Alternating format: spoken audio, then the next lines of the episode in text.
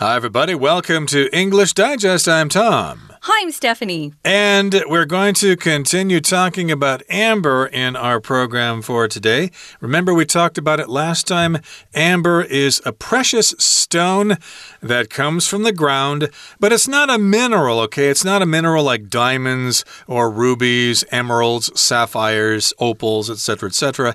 It's actually organic, it's biological. Like a pearl, it uh, comes from natural sources. In the case of uh, amber, it comes from trees, or more specific, more specifically, tree resin. Yeah, so it starts out as a sticky fluid, and then over millions of years, it hardens into what we now know as amber. But between coming out or being secreted as that liquid and actually being mined as a gem, it might have some little insects or animals that get caught in it. And so, over the long span of time that it develops into a real gem. Um, you know, other things will get stuck in that sticky resin. And so it's really an interesting looking gem. It's got a lot of visual interest. And it's uh, been around for a long time. So it requires mining, which hurts our earth. Uh, a lot of the minerals that are mined these days, especially those used for batteries and solar panels, it really hurts the earth, kind of destroys it. But in any case, uh, we'll continue talking about amber in today's lesson. There is a lot more to learn about amber, so let's do that right now. Let's talk about gold from trees, the story of amber. Here's our lesson read from top to bottom.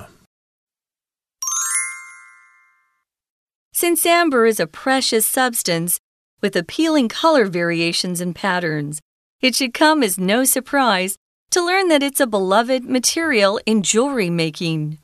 In fact, humans have been turning amber into jewelry, both simple and elaborate, since the end of the Stone Age. Some of the largest archaeological finds of amber jewelry have been in coastal northern Europe.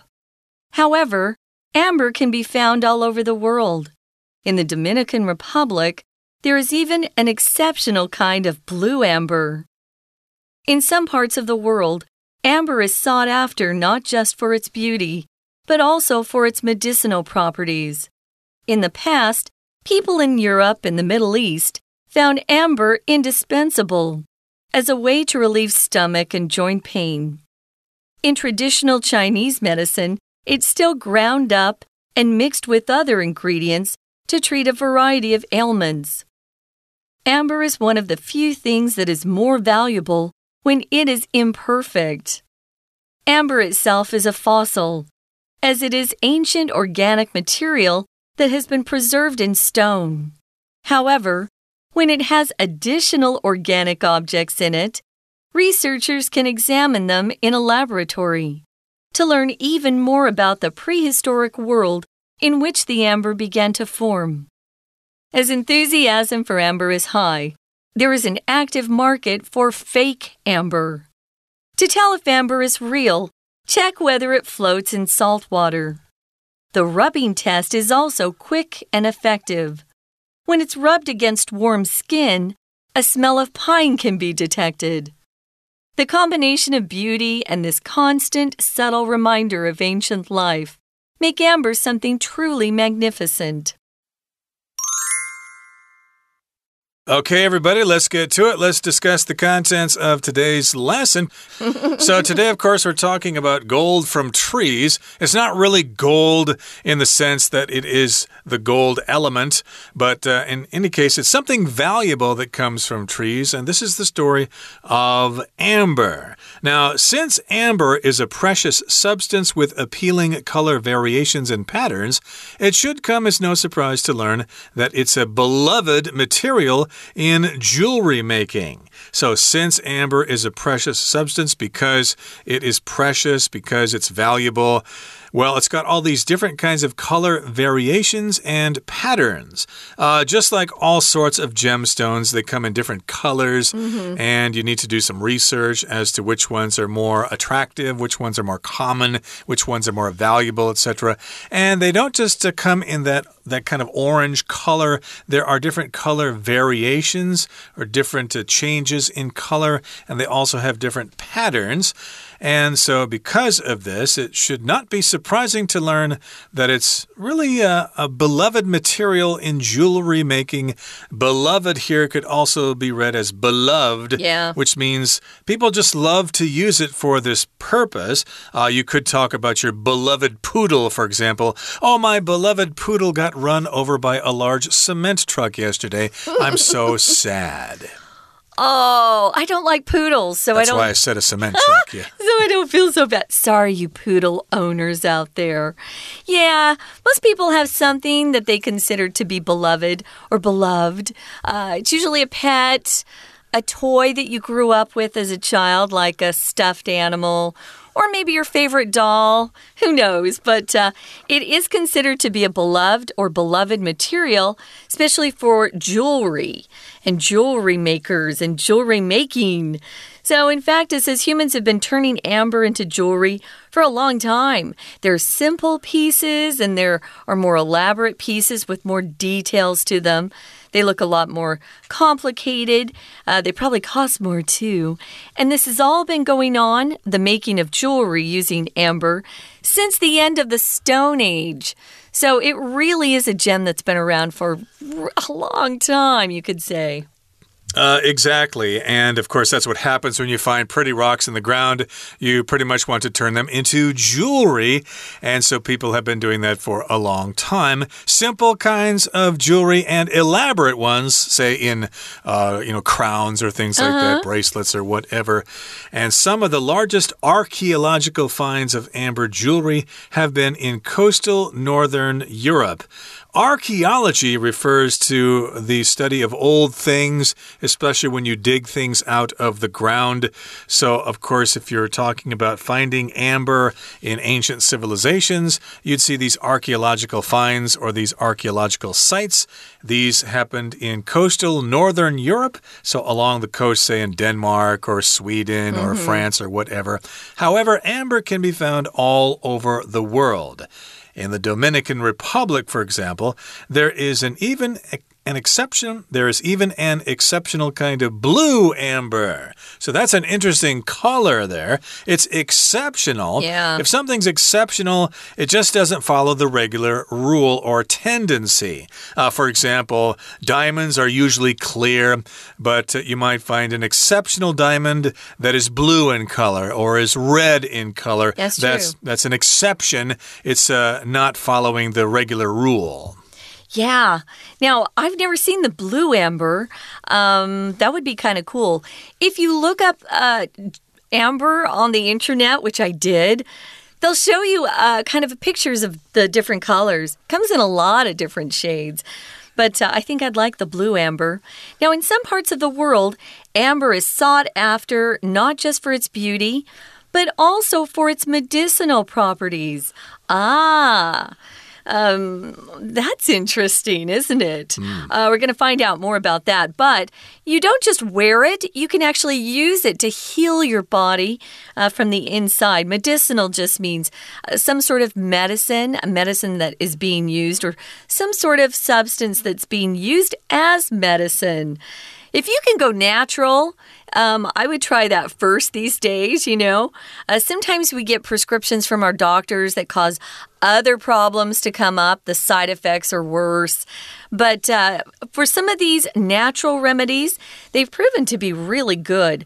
Now, what does properties mean, Tom? Properties. That yeah. just means characteristics or qualities. Mm. And indeed, amber might be looked at as being valuable for people who suffer from some, from some kind of illness or hmm. something. Mm. So it has medicinal properties, it has characteristics that are medical in nature or they have to do with medicine. Basically, they have some medical applications. Yeah. Uh, medicinal means having to do with medicine or liquids and pills and things like that that you take if you're sick. So it has medicinal properties. It could actually help people if they're sick. And in the past, people in Europe and the Middle East found amber indispensable as a way to relieve stomach and joint pain. Hmm. Now, if something is indispensable, that means you cannot do without it. You need to have it. So people who lived in Europe and the Middle East uh, in the past, uh, many years ago, uh, thought it was necessary to use it if you had stomach or joint pain. Uh, you wanted to relieve that pain. If you relieve something, you just lessen the severity of it or mm -hmm. you mm-hmm. get rid of it altogether. Uh, like aspirin is a common pain reliever. Mm -hmm. that is the noun form, but here relieve is the verb. Right. So this sounds pretty cool. I know a lot of elderly people have joint pain. Just happens as you age. You lose some of the cartilage in your joints, and it just feels like bone is rubbing against bone. So it might be a, a thing to try if you're suffering from joint pain. Um, and to relieve stomach pain, you just need to find a Chinese uh, medicine doctor or shop that will have some of this uh, amber ground up. It seems like a waste to grind up something so beautiful, but if it really helps people um, release some of the pain they're in, I, I think that's awesome. I wonder how expensive it is, though. I would think it's kind of expensive if you get it as uh, something to use medicinally or as medicine. So, what they do is they grind it up and then they mix it with other ingredients, and this can treat a variety of ailments. Ailments is just. I always look at ailments, Tom, and think of it as a kind of an old-fashioned word. Hmm. We don't we don't use that much anymore, but you will hear it, especially in TV shows or in movies uh, that are set back in like the 1800s, 1700s. It just means an illness, and typically it's a minor one. It's not a major one that will kill you. Right. You might have, uh, you know, uh, a wart or something that's uh, a minor ailment, and maybe this particular substance could help you with your warts. Okay, that brings us to the end of the first part of our lesson for today. Let's take a break and listen to our Chinese teacher. 听众朋友，大家好，我是安娜。我们昨天带大家看看琥珀是怎么样形成的，然后怎么样开采。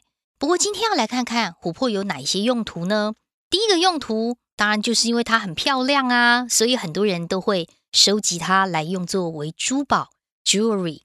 我们在第一段的第一句第一个字看到的 since，在这里就不是自从哦，而是表示原因，因为它有诱人的色泽变化，还有有珍贵的一些物质在里面，所以我们大家都知道，当成珠宝，这就一点也不令人惊讶啦。同样，在第一段第一句。逗点之后其实是一个句型哦。如果我们要特别说某一件事情不让人感到惊讶，大家都很熟知，大家都觉得顺理成章，你可以说 It should come as no surprise to learn that，再加上完整子句。事实上啊，其实真的是从石器时代的末期以来，人类就一直把琥珀制作成为珠宝，很简单，也很精致，两种的形式都有。我们在第二句话当中破折号之后看到的 since 在这里则真的是表示时间自从。那你说我们要怎么判断呢？其实啊，我们的判断完全要根据文意的方式，因为在第二句话当中破折号之后的 since 加的是一个时间，而我们看到句子有一个现在完成式 have been turning amber into jewelry，所以我们可以判断。这里的 since 是自从石器时代一直到现在为止。好，那到底琥珀的首饰，我们是怎么样发现它从石器时代末期人类就已经开始把它制作成珠宝呢？其实当时考古的发现主要是在北欧沿海地区。不过现在琥珀因为世界各地都可以找得到，例如在多米尼加共和国还有一种很特殊的蓝琥珀呢。第二种用途在第二段当中提出是一种医疗的用途。因为琥珀虽然很美丽，但其实它本身有药用的特性哦。所以有时候啊，大家去收集琥珀，不是为了要当成珠宝。在第二段的第一句，我们看到一个很重要的叫做 “seek after”。这里我们看到被动，琥珀被大家搜寻，也就是说，琥珀是非常热门欢迎的。特别注意一下 “seek” 这个动词，“s e e k” 是它的动词原形，而它的过去式。跟过去分词是 sought，也就是文章当中看到 s o u g h t。不过在同样这句话当中，也有一个对等的连接词片语，叫做 not only but also。不过这个 only 可以换成 just 或者是 merely，m e r e l y。不止 A，而且 B，在这个句子当中，后面的 for 表示原因，不只是因为美丽，而是因为它有一些药用的特性。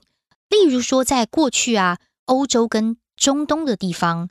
大家会发现琥珀可以缓解胃痛 （stomach） 或者是关节疼痛 （joint pain）。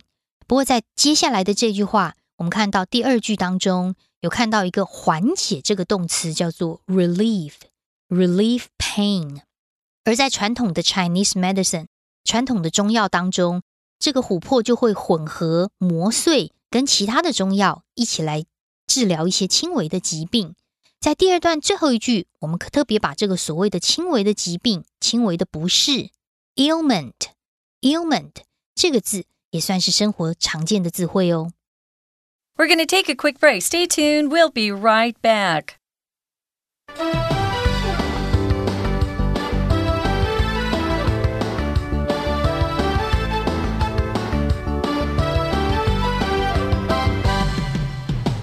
We will now continue with our lesson. Again, we're talking about amber today. And remember, there are many different kinds of amber in the world. They've got uh, variances in the substance and the mm. colors and the patterns and the hardness, I suppose. And uh, there's even a blue amber from the Dominican Republic. It's an exceptional kind of blue amber. And also, not just as a precious stone, amber is sought after for its medicinal properties. Some people use it to uh, cure their illnesses, to mm. take care of their ailments. For example, uh, in the Middle East and Europe, way, way back when, mm -hmm. it mm-hmm. was indispensable in relieving stomach and joint pain, probably for rich people. And if they had a lot of money, they could afford to grind this up and uh, use it to fix their problems, even though cheaper medicine probably would have worked. But of course, it's a way to brag to your friends that you spent all this money on a, a particular uh, cure. But in any case, that's another matter. Let's move on now to the next paragraph here. Mm -hmm. It says mm-hmm. Amber is one of the few things that is more valuable when it is imperfect. So sometimes, of course, when you go shopping for a diamond, right. you want to buy a diamond that doesn't have a lot of flaws in it. So the jeweler, jeweler will have this special kind of scope that they'll use to look at the diamond and they'll look for flaws mm -hmm. inside the diamond. And of course, the diamond is more valuable if it has fewer or no flaws in it. Yeah, but it's just the opposite for amber. Amber itself is a fossil uh, remember what a fossil is? It's uh, the remains or impression of some sort of organism that lived prehistorically, and it's preserved in something that looks like a rock or a stone. It's been petrified. So it's very different from a diamond. Um, because it actually has biological material in it, which is kind of fun. But you want it to be imperfect unlike a diamond. So if it's uh, imperfect, it probably costs a lot more. It's more valuable, uh, probably sought after a lot more if it. Uh, is an, has an interesting look or thread running through it. It says here, however, when it has additional organic objects in it, we're talking about the amber, researchers can examine them in a laboratory to learn even more about the prehistoric world in which the amber began to form. It's like taking one of those snapshots and going back in time and seeing what you can uh, discover about what animals or organisms were alive when that amber was starting to form. Now, if you're working in a laboratory or lab, we say lab most of the time, laboratory is so long. Uh, if you're working in a lab, you're probably a scientist or someone who is studying to be a scientist. If you're in high school, you probably have chemistry class. You you have lab lab mm. after school or during school where you put different chemicals together or maybe you dissect a frog. We had to do that in my chemistry class. Well, you're probably going to be doing it in a laboratory. Indeed, and researchers can examine amber in a laboratory to learn more about the prehistoric world mm. in which the amber began to form or from where the amber came. And prehistoric just means before history. History just refers to when people started to write things down. But to me, prehistoric just means a really, really long time ago. So basically, amber can tell us about the world and how it was millions of years ago, what the atmosphere was like, etc., etc. Was it hot? Was it cold? Uh, you can tell from the clues that are left in the amber. Now, here's our final paragraph for today. It says, as enthusiasm for amber is high, there is an active market for fake amber. Oh, you got to be careful there. Of course, this happens all the time. Oh, yeah. When something is very popular, other people are trying to figure out ways to make some money by selling you bogus amber or fake amber. So, yes, indeed, there is an active market for fake amber. So, you gotta know what you're doing. Don't be swindled by someone trying to sell you amber. They'll be trying to pass it off as genuine. Oh, yeah, it's just an opportunity for more scam artists uh, to scam someone. Uh, to trick them into believing something is real when it's fake. Um, you guys have all been on the streets and have seen, you know, the watches that are for sale mm. or the LV bags, and you know they're not real because they cost like, you know, $10 US. Uh, you know they're not real.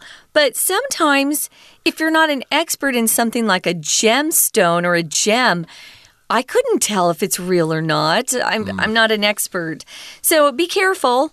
And our author here, Kai, has some uh, suggestions for you to check and see if that amber, amber is indeed real or fake. You can check whether it floats in salt water. That's just one test you can uh, do. That one's pretty easy um, to carry that one out. But it's the next one that fascinates me. The next one is a rubbing test. Uh, so if you rub something, you move something back and forth. This this uh, rubbing test is quick and effective. It works. It's easy to do. When you rub that amber against warm skin, suddenly this fragrance will emerge. A smell of pine can be detected. Uh, again, the resin comes from pine trees. Pine trees are those that we use for Christmas trees. I love pine trees. I love the smell. And Suddenly, if you just rub this really ancient rock gemstone, remember it's a fossil, on your skin, if you can smell pine, bingo, it's real.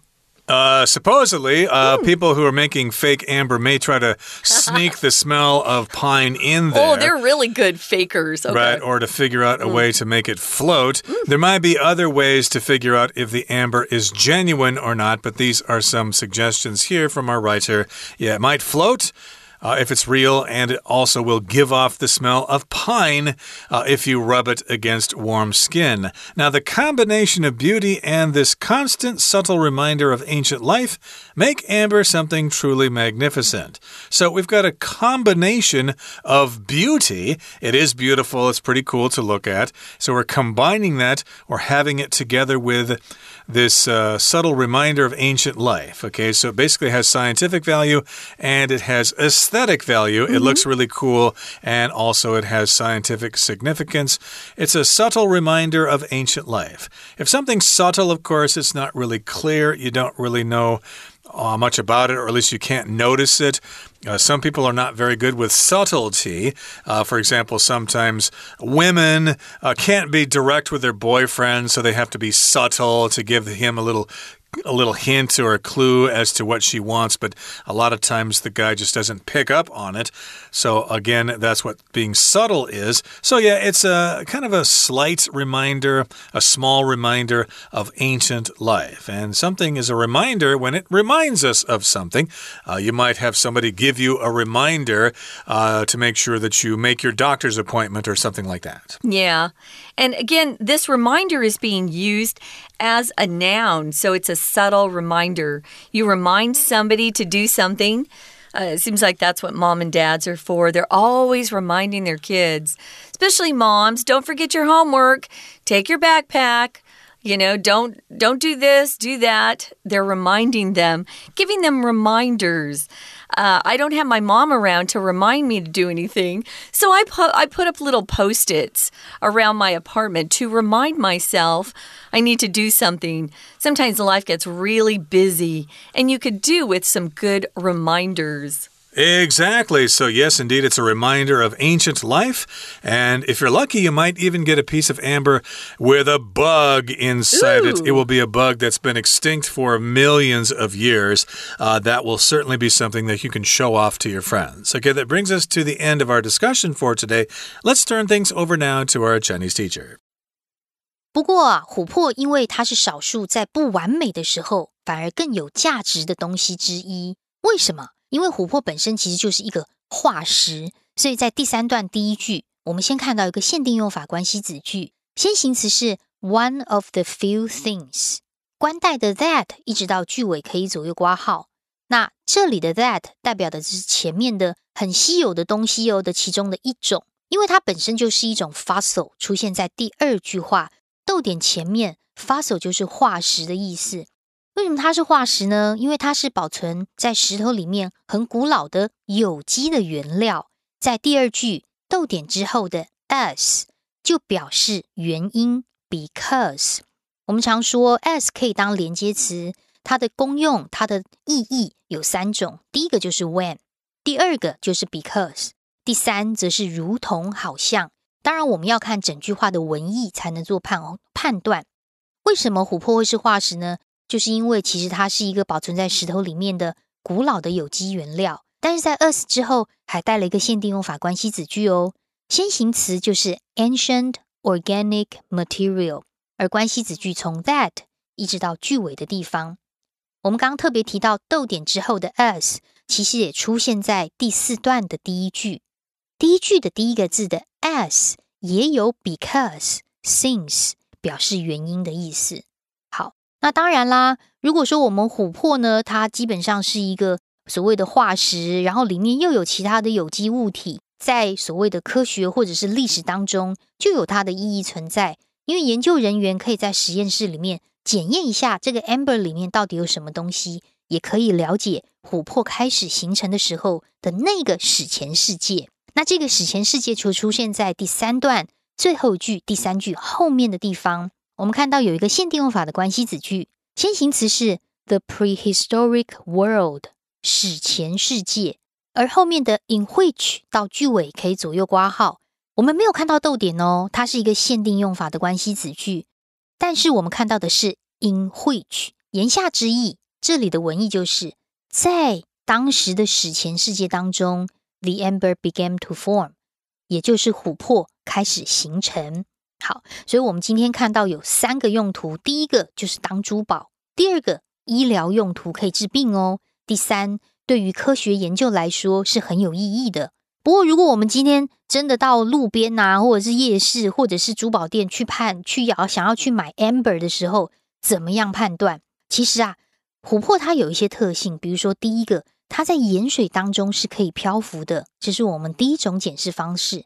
第二呢，如果我们摩擦它，也可以快速的去检视它是不是真的琥珀，因为如果摩擦它的话，可以 detect 可以闻到松木的气味，所以希望这两天的文章对大家是很有价值的哦。我是安娜，我们下次见。